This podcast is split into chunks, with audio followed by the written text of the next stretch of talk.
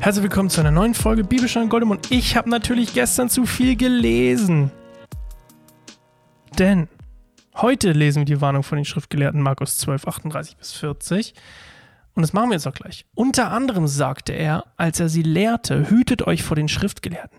Sie gehen mit Vorliebe in langen Gewändern her und erwarten, dass man sie auf der Straße ehrfurchtsvoll grüßt. In den Synagogen nehmen sie die vordersten Sitze für sich in Anspruch und bei Festessen die Ehrenplätze.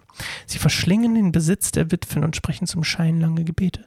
Darum erwartet sie ein besonders hartes Urteil.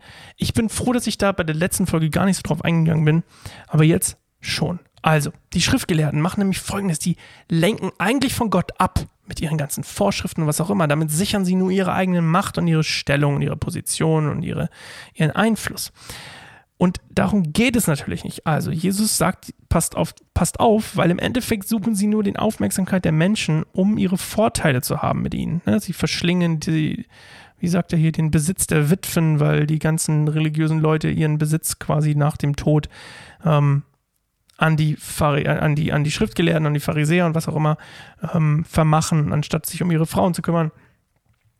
Also sie nutzen quasi das ganze religiöse, dieses ganze religiöse Schein aus, um in Macht zu bleiben und zu kommen. Und das ist das, was Jesus hier verurteilt, ähm, nämlich ihre Habgier und ihre Heuchelei und ihre ganze Gehabe da und so.